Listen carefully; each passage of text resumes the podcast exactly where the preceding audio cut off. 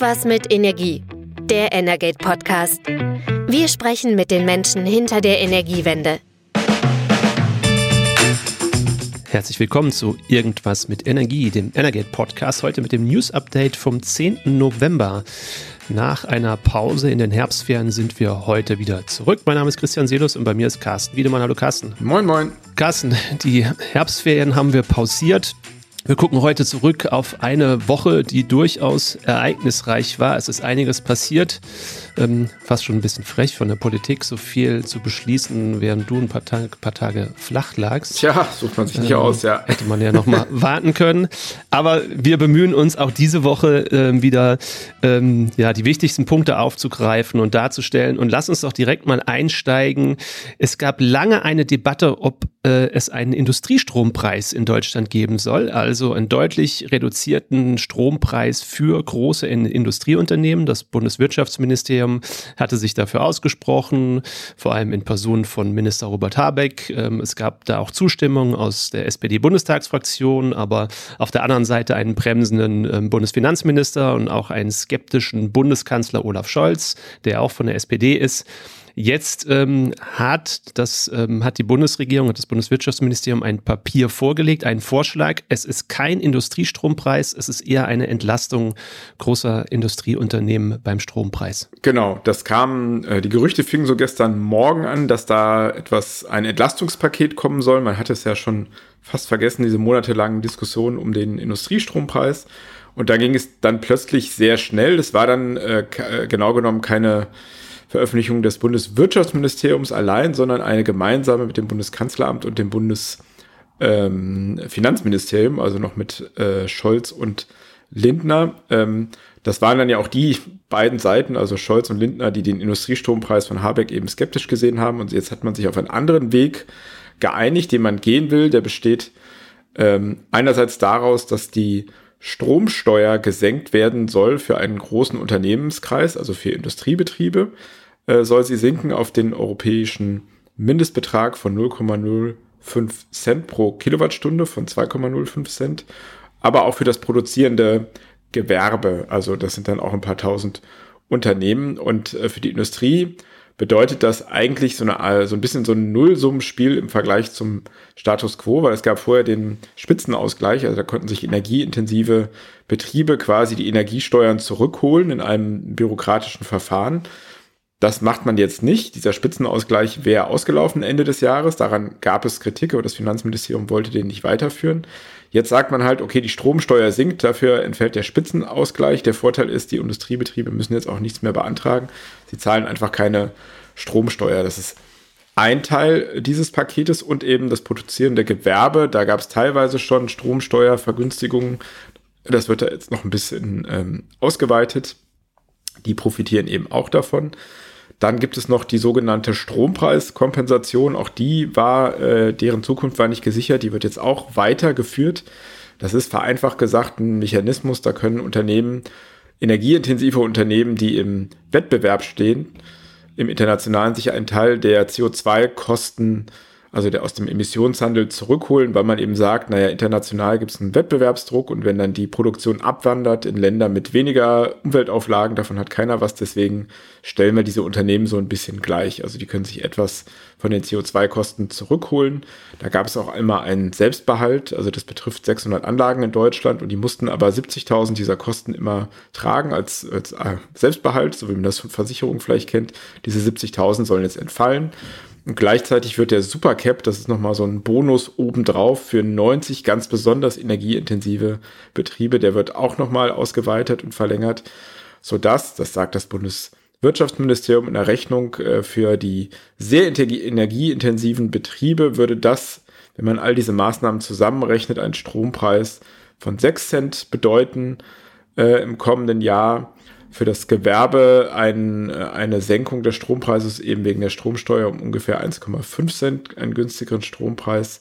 Und die haben wir zusammengerechnet, ähm, dieses Paket ist ja auf fünf Jahre angelegt, dass das ungefähr ein Volumen von 28 Milliarden Euro an Entlastungen beinhaltet. Man muss aber dazu sagen, wirklich gesichert ist das nur für die Jahre 24 und 25, also die Stromsteuersenkung wird gesetzlich geregelt, aber nur für die kommenden beiden Jahre. Danach steht es dann unter dem Finanzierungsvorbehalt, also da muss Geld im Haushalt für da sein und vor allen Dingen hängt das ja auch dann von der Regierung ab, die man dann hat. 25 sind Wahlen.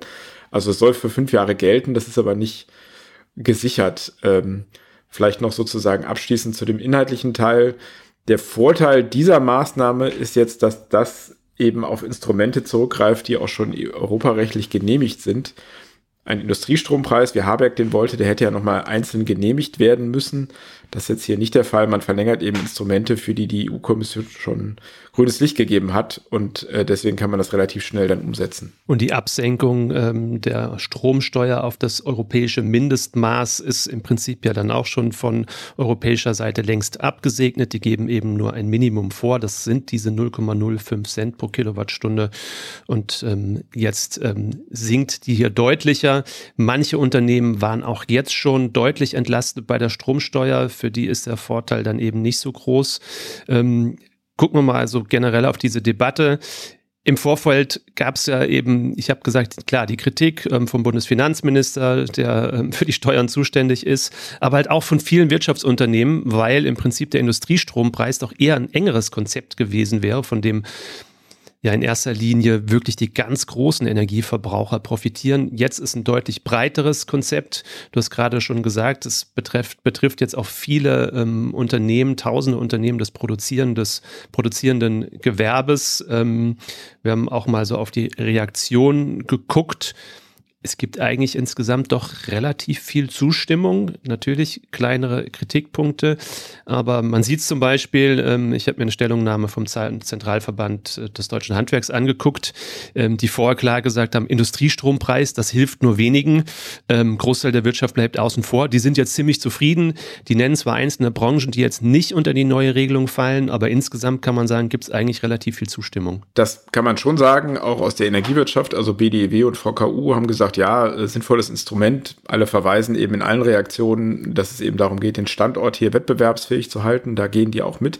Ganz besonders ähm, aus der Energiewirtschaft, also BDW und VKU, kommt Zustimmung dafür, dass man eben auf diesen, auf einen Markteingriff verzichtet hat. Das wäre der Industriestrompreis ja gewesen. Der hätte sich ja am Börsenstrompreis orientiert und den dann abgesenkt.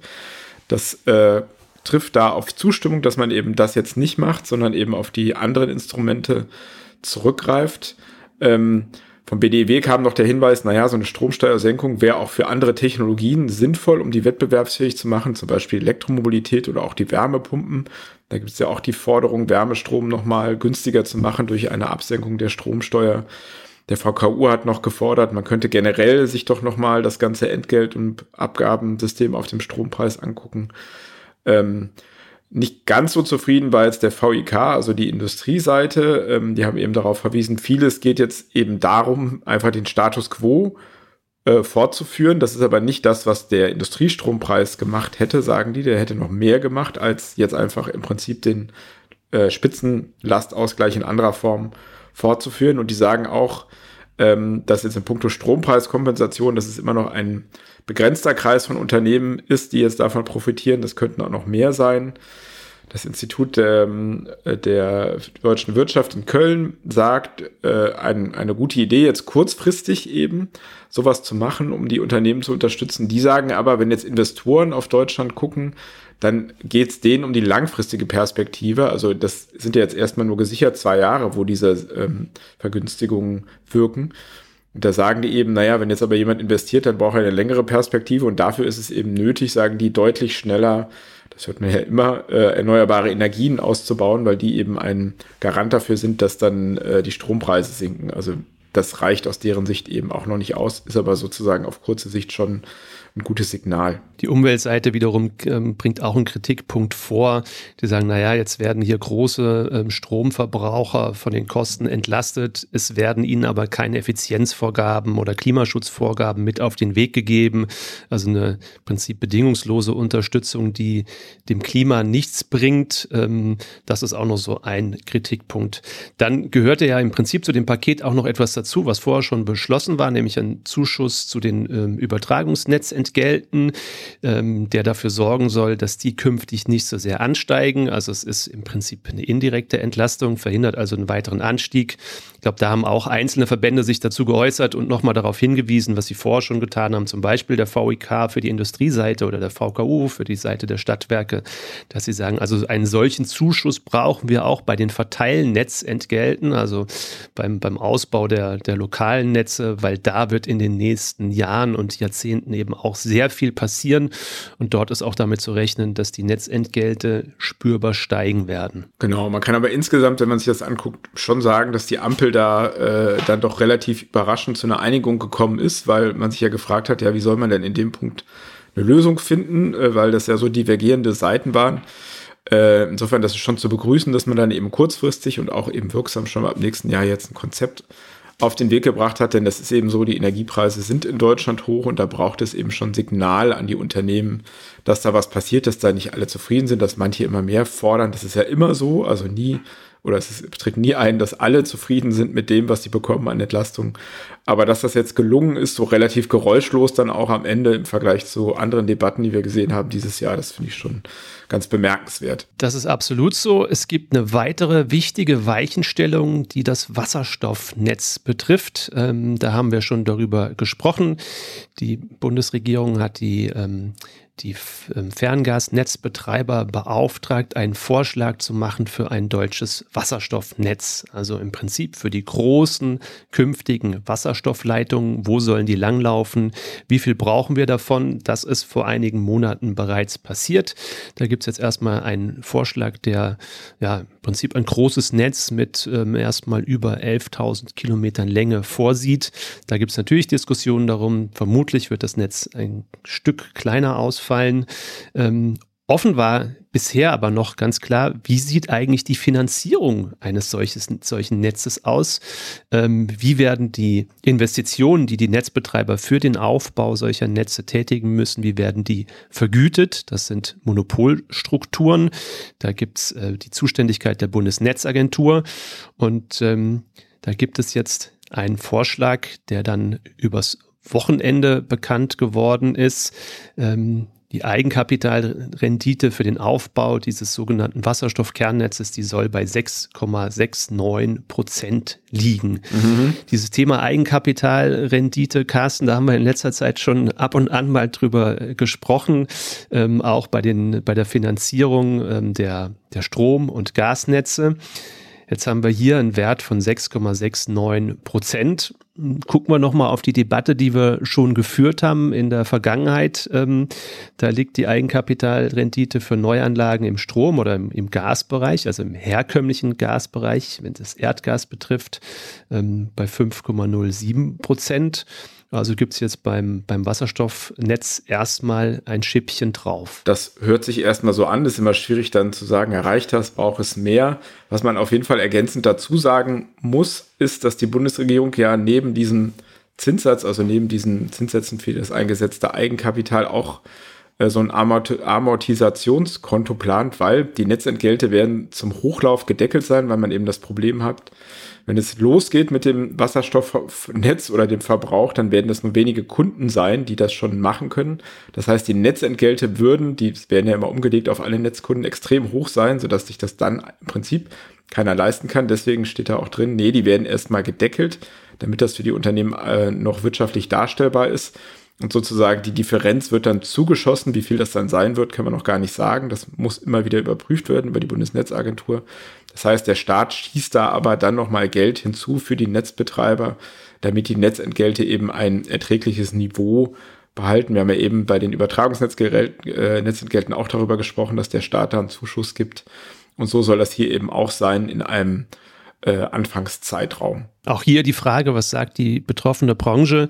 Die Ferngasnetzbetreiber waren ähm, über Monate im Gespräch, auch mit den entscheidenden Stellen im Bundeswirtschaftsministerium. Ich glaube, generell ist man da einigermaßen zufrieden. Die sagen natürlich, du hast es vorhin auch so gesagt, äh, dass, dass das Klappern gehört nun mal zum, zum Geschäft. Ähm, die sagen natürlich, da würde noch mehr gehen. Es, ähm, es gibt eine, bereits eine, eine, Entgeltverordnung für Wasserstoffnetze. Da ist ein etwas höherer Zinssatz äh, drin festgeschrieben. Aber ich glaube trotzdem, ähm, das ist wahrscheinlich jetzt erstmal eine, eine Eigenkapitalrendite, mit der die betroffenen Akteure ganz gut äh, leben können. Sieht man vielleicht auch so ein bisschen wiederum an der Reaktion des Stadtwerkeverbandes VKU, ähm, der auch sagt, naja, das ist doch eine ganz gute Regelung, muss man sagen. Ähm, die Unternehmen, die, die, die das Wasser Wasserstoffkernnetz aufbauen werden. Das sind nicht die Unternehmen, die im VKU organisiert sind. Im VKU sind eben die Stadtwerke, die Verteilnetzbetreiber organisiert. Und da sagt der VKU, so eine Regelung hätten wir gerne auch für unsere Verteilnetze, weil im Prinzip man muss beachten, ähm, das gilt jetzt erstmal wirklich nur für das ganz große Netz, sozusagen wie die Autobahn für den Wasserstoff künftig, aber die ganzen Ortsstraßen, die sind davon erstmal nicht betroffen. Der VKU würde sich so eine Regelung für die kleineren Straßen, für die kleineren Leitungen eben auch wünschen. Verbraucherschützer sind nicht ganz so happy. Die haben natürlich Sorge, ähm, dass gerade das, du hast es gesagt, das Amortisationskonto, da wird der Staat auf jeden Fall erstmal gut vorschießen. Und ähm, Verbraucherschützer haben, haben die Sorge, ähm, dass diese Kosten ähm, auf Endverbraucherinnen und Endverbraucher abgewälzt werden. Ähm, das, das lehnen sie ab äh, mit dem Argument von diesem großen Wasserstoffkernnetz wird in erster Linie ähm, vor allem die Industrie profitieren. Dann sollten auch dorthin die Kosten verlagert werden. Jetzt haben wir gerade über die Notwendigkeit der Entlastung der Industrie beim Strompreis gesprochen. Man erahnt schon, dass das so nicht ganz geregelt werden wird beim, beim Wasserstoffnetz, dass, dass die ähm, Haushalte davon verschont bleiben.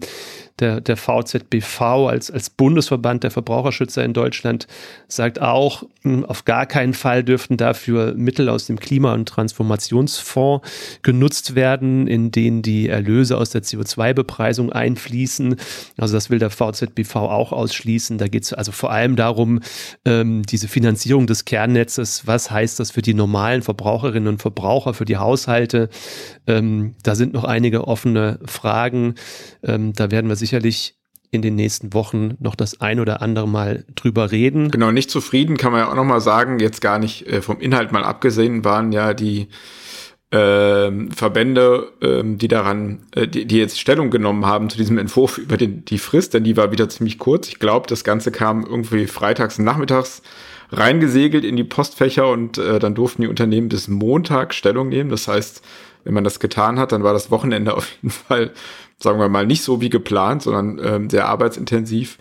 Und das haben wir ja schon das ganze Jahr und sieht man eigentlich seit Jahren immer wieder, dass äh, die Ministerien, äh, das Bundeswirtschaftsministerium eben solche Stellungnahmenverfahren recht, recht kurzfristig ansetzt und dann allen denen, die dazu Stellung nehmen können, wenig Zeit lässt und gerne dann auch mal am Wochenende und das kommt da eben nicht so besonders gut an. Ja, absolut. Also da gab es tatsächlich auch ähm, sogar via Pressemitteilungen teilweise deutliche Kritik dran. Im Bundeswirtschaftsministerium sagt man zwar, naja, wir haben ja hier über Monate uns mit der Branche dazu ausgetauscht, aber natürlich in so einer Konsultation können sich auch ähm, Verbände, Stakeholder äußern, die vorher nicht an so einem Prozess beteiligt waren. Und ähm, da haben wir, glaube ich, äh, oder was heißt wir? Da sollte eigentlich ja doch, die Verantwortlichen sollten doch gelernt haben, ähm, dass es wichtig ist, dann einen vernünftigen Zeitraum einzuräumen, weil das war ja auch so ein Punkt beim Gebäudeenergiegesetz, ähm, dass das nochmal in die Verlängerung über die gesamte parlamentarische Sommerpause ging, ähm, weil es da ein, ein ähm,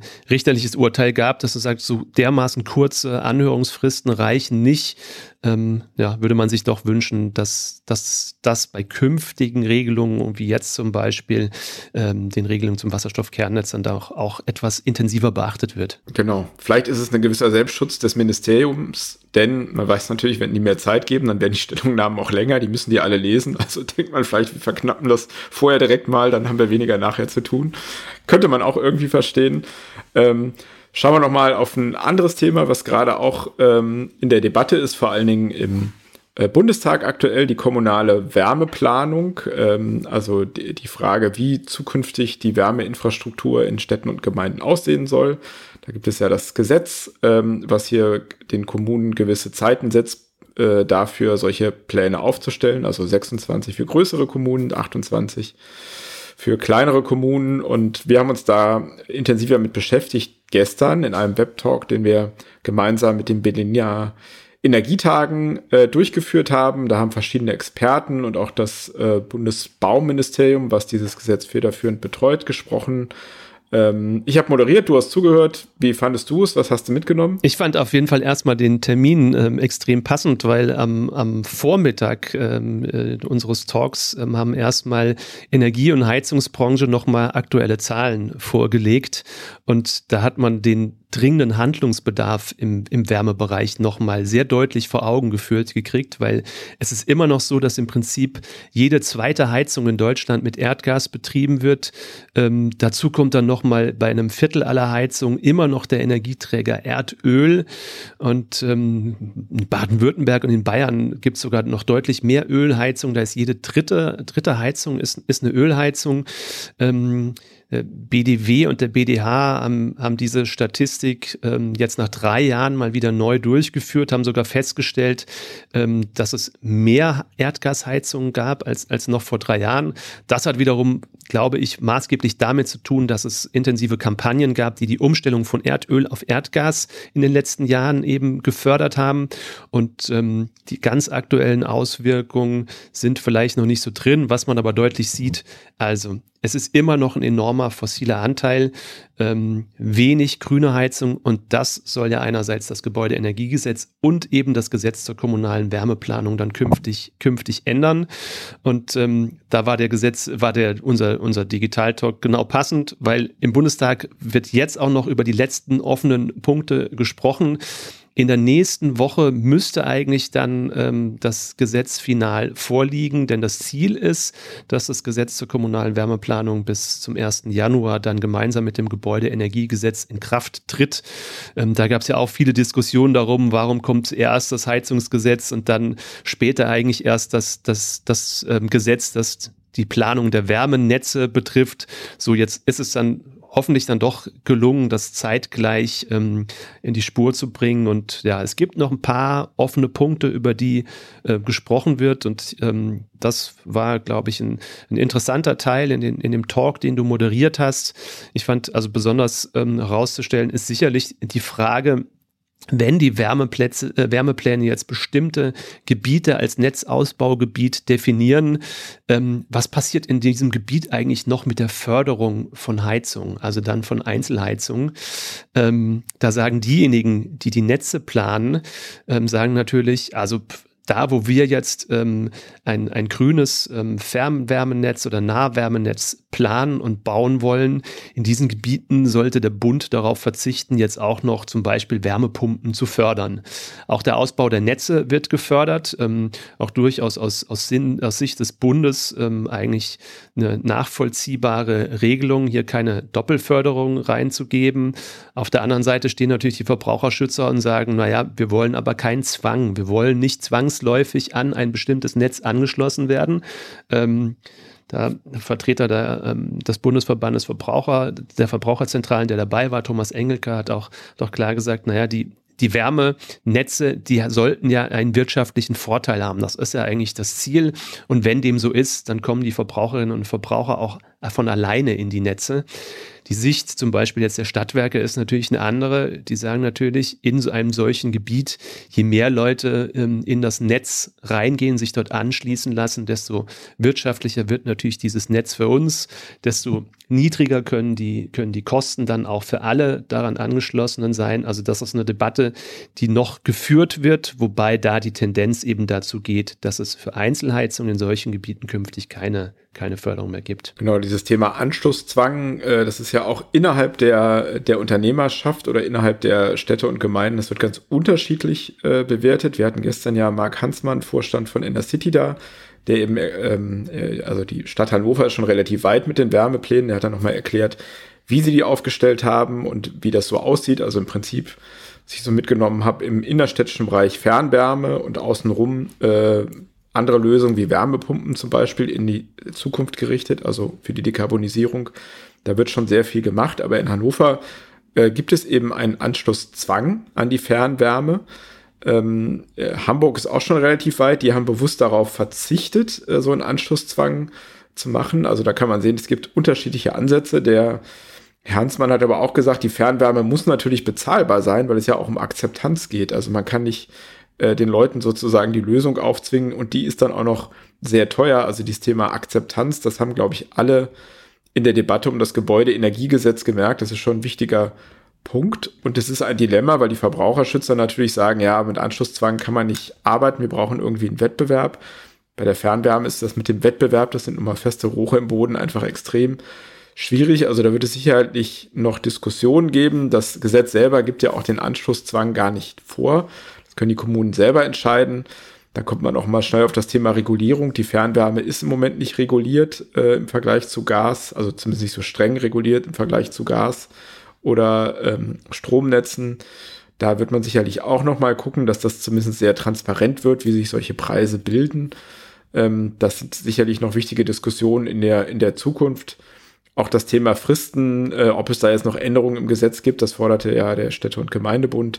Das wird man jetzt sehen wie das dann in der kommenden Woche aussieht. Hm. Da ist eher nicht davon auszugehen, dass es jetzt nochmal bei den Fristen, bei den Pflichten für die Kommunen da nochmal Ausnahmen gibt. Die kleineren sollen ja bis Mitte 2028 einen Wärmeplan vorlegen, die größeren schon bis Mitte 2026. Aber der Vertreter des ähm, Deutschen Städte- und Gemeindebunds hat zumindest darauf hingewiesen, ähm, das könnte durchaus einen Flaschenhals geben, nämlich bei den Planern, nämlich bei den Unternehmen, die die Unternehmen dann unterstützen. Ähm, 11.000 Kommunen gibt es in Deutschland und ähm, wenn die jetzt ähm, größtenteils gleichzeitig ins Rennen gehen, um die Wärmepläne aufzustellen, können sich die Pläne, die Planer natürlich die Hände, Hände reiben, die freuen sich, die haben ein mega Geschäft, aber es wird auch Engpässe geben und er hat da gerade für ganz kleine Kommunen nochmal noch mal Ausnahmen sich gewünscht, ähm, aber eigentlich auch schon signalisiert, dass ähm, das bei der Regierung äh, nicht auf offene Ohren stieß. Gut, gucken wir mal. Nächste Woche ist das Stichwort. Du hast es schon gesagt. Wir sind gespannt, ob es gelingt, ähm, jetzt sozusagen den zweiten Teil der Wärmewende-Gesetzgebung geräuschloser und pünktlicher ins Ziel zu bringen, als es beim Gebäudeenergiegesetz war. Ähm, das werden wir in der nächsten Woche am Freitag sicherlich dann wissen. Und dann werden wir auch wissen, welche neuen Themen uns in der kommenden Woche beschäftigen. Über die halten wir sie natürlich auch im Laufe der Woche immer ganz aktuell auf dem Laufenden. Genau. Ich denke mal, wir werden nächste Woche auch über unseren ähm, äh, über unser Energate Forum zum Ausbau der Energieinfrastruktur oder zur Zukunft der Energieinfrastruktur reden. Da, wird, da reden wir auch über Fernwärme, über Wasserstoffnetze, über Gas- und Stromnetze, wie die sich äh, anpassen müssen, entwickeln müssen in den kommenden Jahren. Ähm, wird eine spannende Veranstaltung, freue ich mich drauf. Äh, Informationen, falls man sich da jetzt noch anmelden will, kurz entschlossen, gibt es auf unserer Webseite. Da gibt es im Übrigen auch das Video ähm, oder über die Webseite kommt man zum Video vom Webtalk von gestern oder direkt bei den Energietagen vorbeischauen. Und genau, dann haben wir nächste Woche auf jeden Fall wieder einiges, worüber wir quatschen können. Alles klar. Vielen Dank, Carsten. Vielen Dank fürs Zuhören. Wir hören uns nächste Woche. Bis dann. Schöne Woche. Tschüss. Ciao. Das war Irgendwas mit Energie, der Energate Podcast. Tägliche Infos zur Energiewende liefern wir auf www.energate-messenger.de.